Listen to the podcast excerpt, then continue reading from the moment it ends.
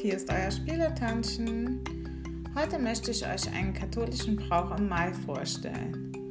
Der Mai ist der Monat der Maria, also der Mutter Jesus. Und ihr wird im Mai gedankt. Wir haben als Kind immer ein Mai-Altärchen zu Hause gemacht und den ganzen Mai gepflegt. Das hat uns immer sehr viel Spaß gemacht und wir haben Verantwortung übernommen. Dazu haben wir ein kleines Marienbild oder eine kleine Marienstatue aufgestellt, Kerzen rundherum platziert und immer frische Blumen auf der Wiese gepflückt und damit den Altar dekoriert. Vielleicht habt ihr ja auch Lust, diesen Brauch nochmal aufleben zu lassen. Ich wünsche euch ganz viel Spaß dabei und tschüss.